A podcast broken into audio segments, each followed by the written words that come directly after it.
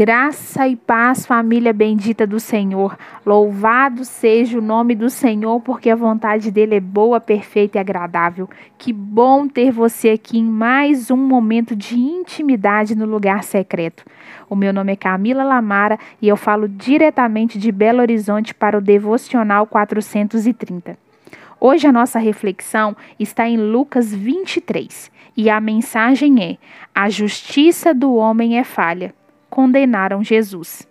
Como já dissemos, o Evangelho de Lucas foi escrito com o propósito principal de apresentar um relato fiel e organizado, visando estabelecer os fatos a respeito do ministério de Jesus e a sua importância para a história da salvação, além de fornecer parâmetros para a igreja em sua pregação.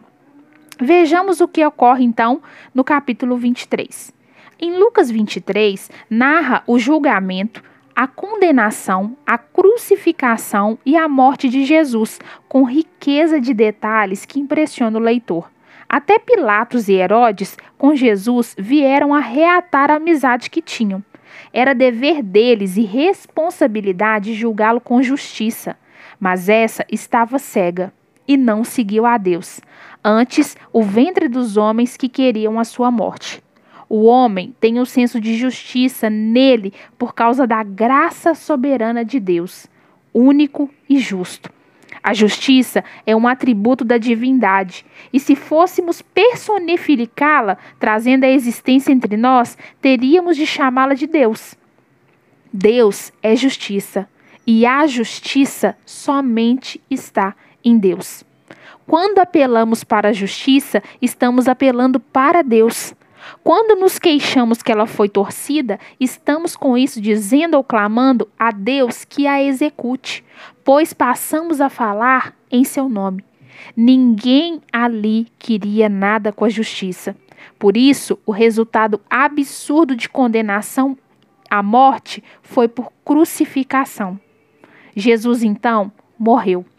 Sua traição, prisão, acusação, julgamento condenação, sofrimento, castigo, crucificação e morte ocorreram dentro de um período de mais ou menos 12 horas. Foi tudo muito rápido.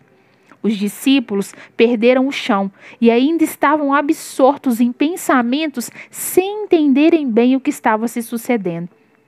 Que você possa refletir nessa passagem que a justiça do homem não é a justiça de Deus tempo do homem não é o tempo de Deus.